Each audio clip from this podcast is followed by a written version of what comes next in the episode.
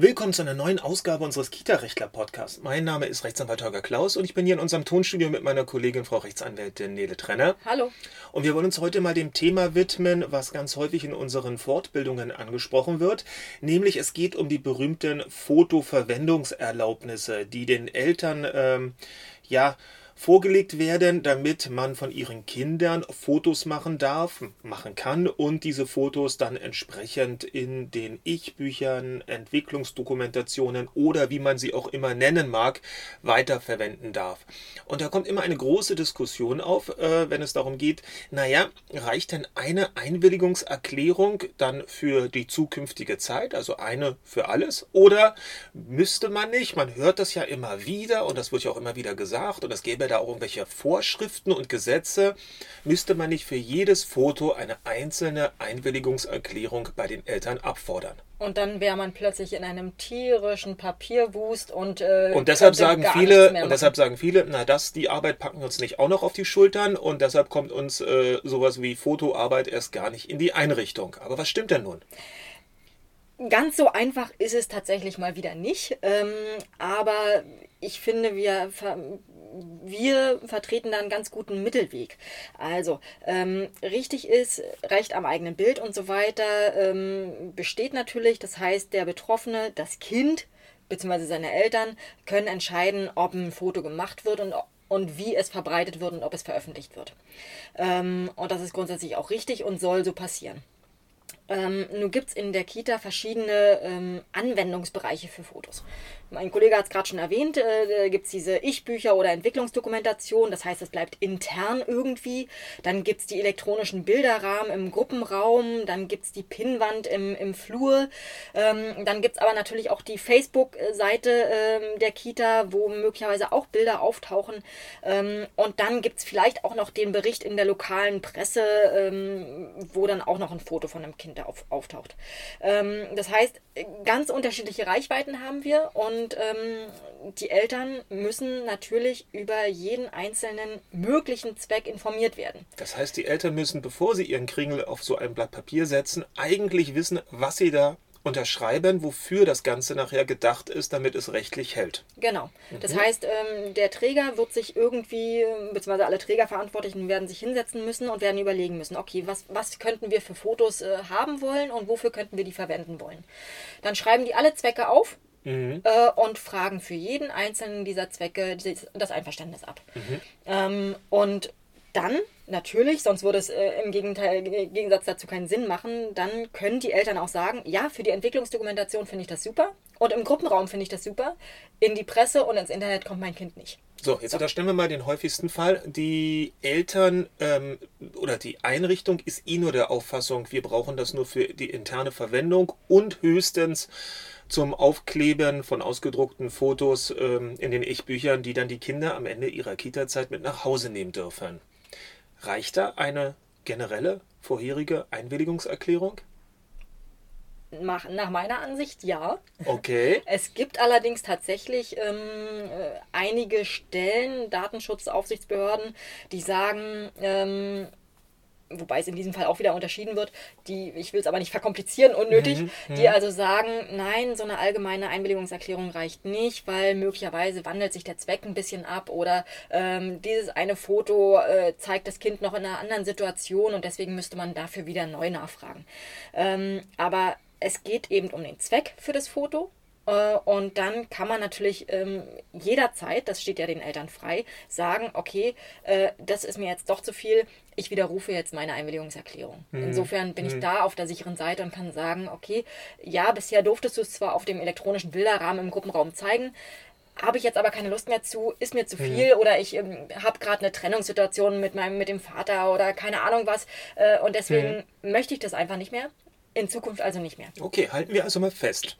Ähm, die bisher über Jahre geübte Praxis, dass man sich eine generelle Einwilligungserklärung von den Eltern unterzeichnen lässt, ist nach Auffassung vieler rechtlich mit dieser Thematik bewanderter Leute durchaus zulässig und wirksam. Unsere Auffassung ist das ja auch, dass sowas geht und auch sowas rechtlich am Ende hält. Wenn die Einwilligungserklärung mhm. bestimmte Voraussetzungen erfüllt. Wenn sie bestimmte Voraussetzungen erfüllt und eben deutlich macht, wofür soll dann dieses Foto in Zukunft verwendet werden. So, jetzt gibt es aber rechtlich, wie auch sonst im Leben, ein bisschen Streit darüber, denn es gibt andere, auch sehr schlaue Leute, die sagen, nee, da sehen wir anders. Es ist, so muss ich das ja gerade verstanden haben, es ist einer Einrichtung gar nicht möglich, alle möglichen tja, Verwendungen hinreichend konkret zu Papier zu bringen, damit auch tatsächlich das in der Zukunft ab. Nee, habe ich das falsch verstanden? Ja, es ist. Ja und nein? Okay, dröseln. Dafür, dafür, wir haben ja alle Zeit der genau. Welt. Dafür dröseln wir das jetzt auf. Es ist wie immer ein bisschen komplizierter. Also, ähm, das äh, unabhängige Landesdatenschutzzentrum in äh, Schleswig-Holstein sagt also, ähm, nee, die Kita kann gar nicht grundsätzlich eine Einwilligungserklärung einholen weil ähm, der Zweck einer Kita ist es, die Kinder zu betreuen, zu erziehen, äh, zu umsorgen und zu pflegen und so weiter und so fort. Das ist der Zweck. Äh, und dazu gehört möglicherweise, dass man ähm, Fotos macht für diese internen Zwecke, also Entwicklungsdokumentation und so weiter. Aber sobald es äh, so ein bisschen ins Externe geht. Also eben zum Beispiel äh, der Prospekt der Kita oder die Facebook-Seite und so weiter und so fort. Das gehört alles nicht zum Zweck, zum ursprünglichen Zweck der Kita-Einrichtung. Und deswegen ähm, könnten Eltern nicht einwilligen, wirksam. Das in, die, in die Verwendung für alles, was Außenberührung hat. Genau. Da sind wir aber durchaus, äh, das finden wir gar nicht so schlecht, oder? Wenn wir denn es müsste dann eine gesonderte, da müsste man ja sozusagen als Workaround nur eine gesonderte Einwilligungserklärung ja. nochmal anfertigen. Ja. Wir nehmen die eine für die interne für die interne Verwendung. Und wenn und ich dann irgendwie ein Foto entdecke vom Sommerfest, was besonders schön ist, was in mein Prospekt soll, dann frage ich halt nochmal ab. Genau. Da, mhm. Das finde ich, das geht. Aber nun hat sich also der Datenschutzbeauftragte in Schleswig-Holstein insofern wie positioniert? Er sagt also, es geht doch, indem man vorherig äh, eine generelle abfordert, oder er sagt, das geht gar nicht. Er sagt, weil, man kann keine generelle abfordern. Weil? Äh, weil, weil er unterstellt, dass automatisch der, der gegen den Zweck ähm, der Kinderbetreuung im Hinblick auf die Fotos. Genau. Das ist aber gewagt. Ich meine, die Bildungsprogramme der Länder geben ja gerade die Dokumentation ähm, der Entwicklung. Die Dokumentation, ja die Dokumentation ist in Ordnung. Das, äh, dafür ist die Einwilligung in Ordnung aber für alles, was darüber hinausgeht, eben nicht. Aha, aha. Das heißt, der, der Fotorahmen, da sagt er, das geht nicht.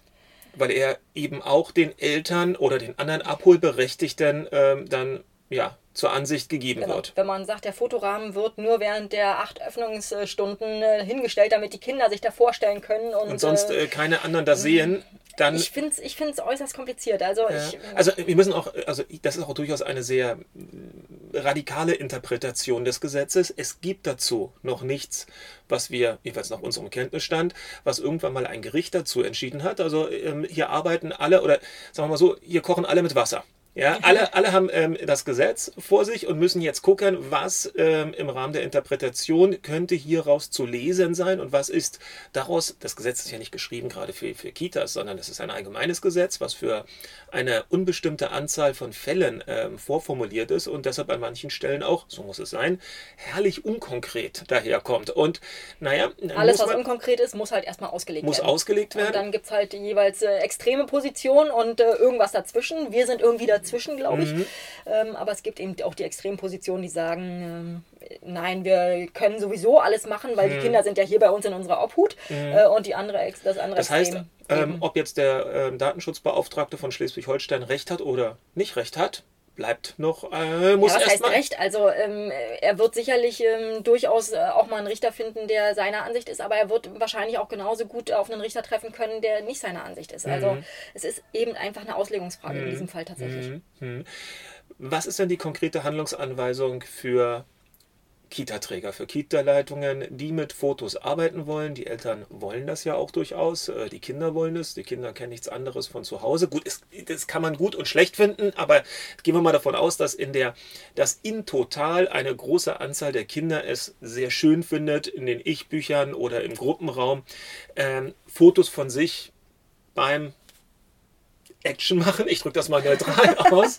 Ich, ich denke gerade an meine Tochter, aber egal. Äh, beim Action machen halt, halt zeigen. Und nun ja, nun wollen eben Einrichtungen das möglichst rechtssicher dann auch sich von den Eltern genehmigen lassen. Was ist zu tun? Genau. Also ähm, das ist schon mal der erste, der erste sinnvolle ähm, Hinweis. Sie wollen es sich genehmigen lassen. Das heißt, äh, der Träger bereitet eben die, die Einwilligungserklärung vor, wo er reinschreibt, welche Zwecke könnte er sich denken für die Fotoverwendung. Das heißt nicht, dass er dann diese Fotos machen muss, aber er kann sie machen. Er hat die Erlaubnis dazu.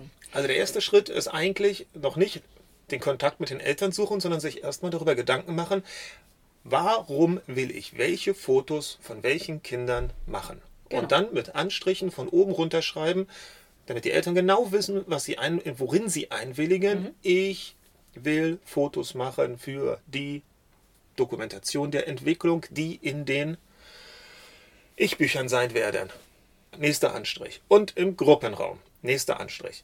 Und im Kita-Flur. Äh, da wird es schon wieder kompliziert. Aber mag ja erstmal funktionieren, wenn wir unsere, unsere ähm, vermittelnde Auffassung mal als richtig unterstellen.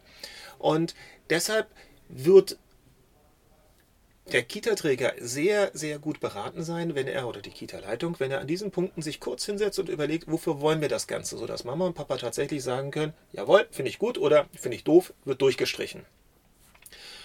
Was nicht funktioniert, ist eine allgemeine äh, Fotoerlaubnis, die sozusagen in einem Einzeiler daherkommt. Hiermit genehmigen wir die Verwendung, nee, die, die Aufnahmen und die Verwendung von Fotos unseres Kindes. Für Karl alles. Ludwig Alexander Meyer. Das wird nicht funktionieren, weil es nicht hinreichend konkret ist und dann würde man gegebenenfalls auch was auf die Finger bekommen, beziehungsweise die Einwilligungserklärung. Was ist sie? Ist sie nichtig? Ist sie unwirksam? Und was ist die Konsequenz daraus? Sie ist unwirksam.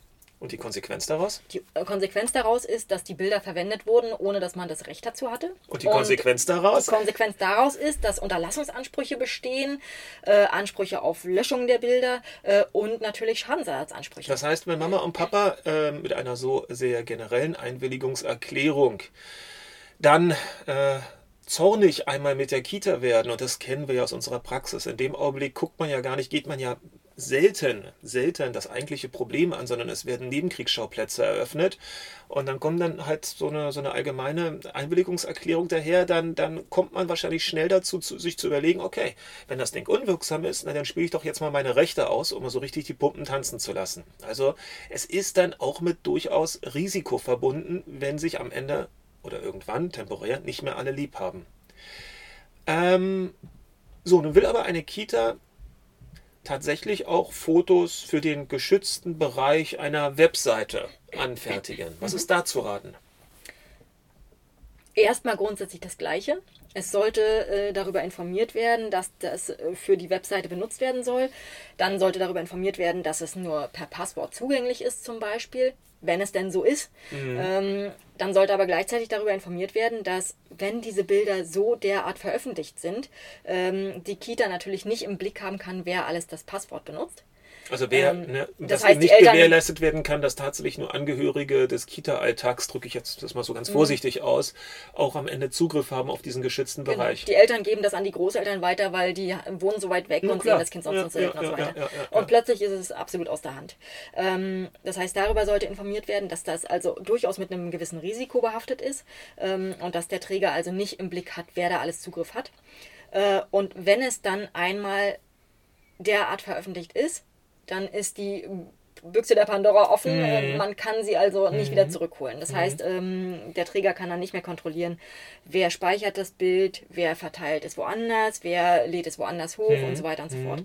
Ähm, das müssen die Eltern wissen, damit sie informiert einwilligen können oder eben nicht einwilligen können. Praktische Frage, sollte man das womöglich trennen? Sollte man womöglich hierzu nochmal eine gesonderte Einwilligungserklärung zu Papier bringen?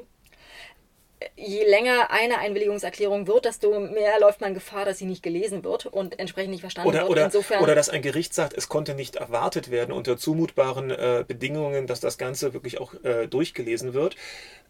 Und deshalb ist es schon mal per se unwirksam. Ja, das, das Risiko kann bestehen. Aber ich meine was anderes. Eigentlich, ähm,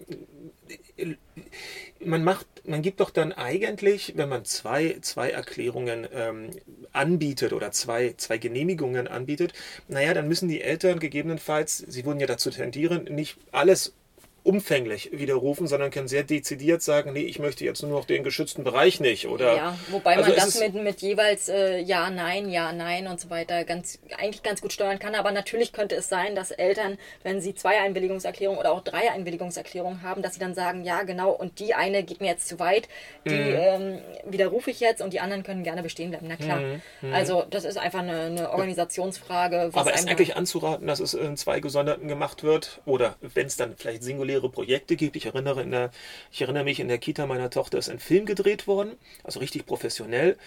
Ähm, die haben so ein Zirkusprojekt in der Einrichtung gehabt und da gab es auch nochmal eine gesonderte, eine extra gesonderte Einwilligungserklärung und es gab einmal, es war irgendein Bundesprogramm, ich habe das schon wieder vergessen, also es gab irgendein Bundesprogramm für irgendwas und da ist auch jemand in die Einrichtung gekommen und wollte Fotos machen, die nachher dann in der Broschüre irgendwie verwendet werden. Das musste auch nochmal gesondert genehmigt werden, völlig klar, weil es natürlich mit einer Rechteeinräumung dann für Dritte damit verbunden ist. Also insofern, auch wenn es wieder die armen Bäume, ich weiß, aber mit entsprechendem Papierverbrauch äh, verbunden ist, man sollte da wirklich differenzieren und für alles, was über den Kita-Betreuungs-Bildungszweck ähm, hinausgeht, sich gesondert genehmigen lassen, damit am Ende nicht einem das ganze Ding sozusagen um die Ohren fliegt. auf dem Schreibtisch implodiert. In dem Sinne, tschüss. Tschüss.